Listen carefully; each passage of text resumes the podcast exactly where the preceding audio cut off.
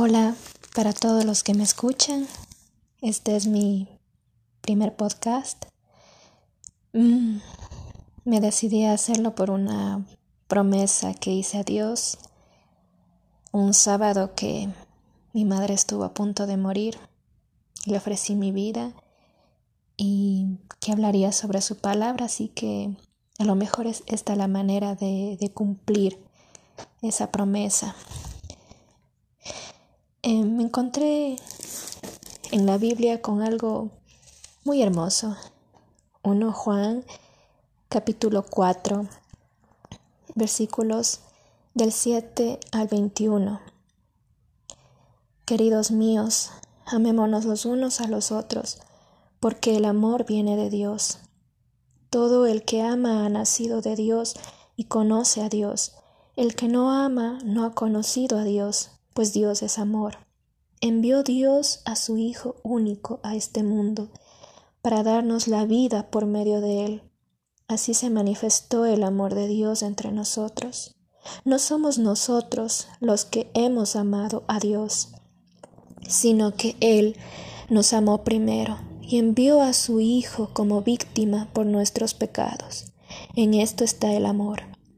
Queridos, si tal fue el amor de Dios, también nosotros debemos amarnos mutuamente. Nadie ha visto nunca a Dios, pero si nos amamos unos a otros, Dios permanece en nosotros y su amor se dilata libremente entre nosotros. Dios nos ha comunicado su Espíritu. Con esto comprobamos que permanecemos en Dios y Él en nosotros.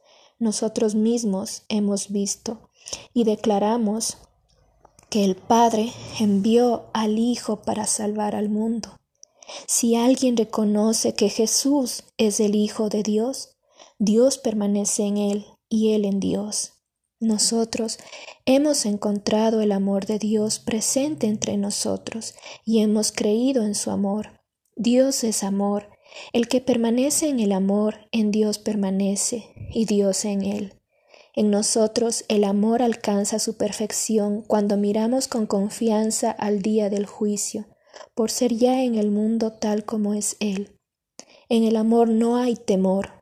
El amor perfecto echa fuera el temor, pues el temor mira al castigo, mientras uno teme no conoce el amor perfecto. Entonces, amémonos nosotros, ya que Él nos amó primero. El que dice yo amo a Dios y odia a su hermano es un mentiroso. ¿Cómo puede amar a Dios a quien no ve si no ama a su hermano a quien ve? Él mismo nos ordenó, el que ame a Dios, ame también a su hermano. Esta hermosa palabra que nos habla sobre el amor. ¿Por qué quiero comenzar con esto? Porque en esos momentos duros, en esos momentos de dolor, uno se pregunta dónde está el amor de Dios. Para contar un poco mi historia, en agosto del año pasado perdí a mi hermana, en septiembre perdí a mi padre y mi madre batalla contra el cáncer hace más de un año. En su última quimioterapia, dos veces estuvo a punto de perder su vida. Mientras esto pasaba, cada vez me aferraba a Dios y me ofrecía a Él, pero no sabía cómo seguirlo, pues yo tengo tantos defectos, tanto que mejorar y mm, uno cree que no es digna de, de anunciar su palabra y de transmitir a otros esperanza pero sí quiero hacerlo en medio del dolor. Encontré consuelo en la oración, arrodillándome y clamando a Dios por la salud de mi madre. Y he visto milagros. Ella todavía está mejorando, todavía está decaída y siempre pido oración por ella.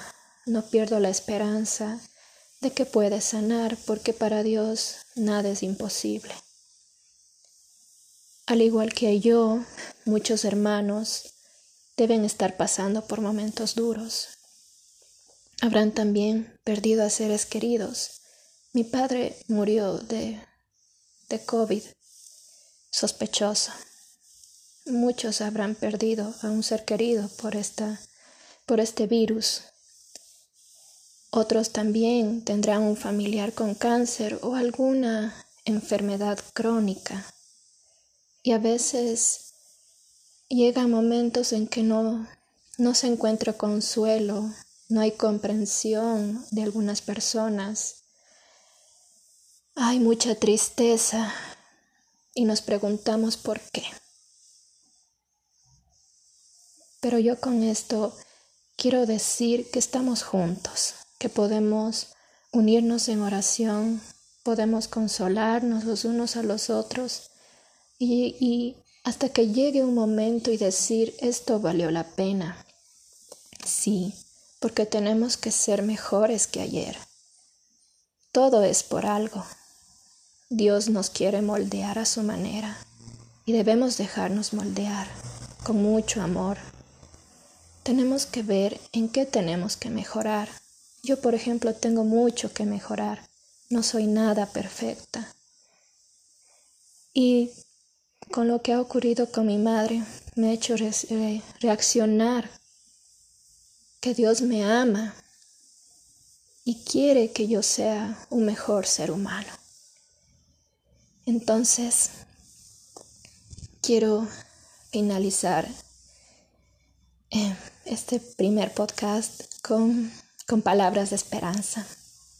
No desmayemos, no desmayemos. Esto pasará, este desierto pasará.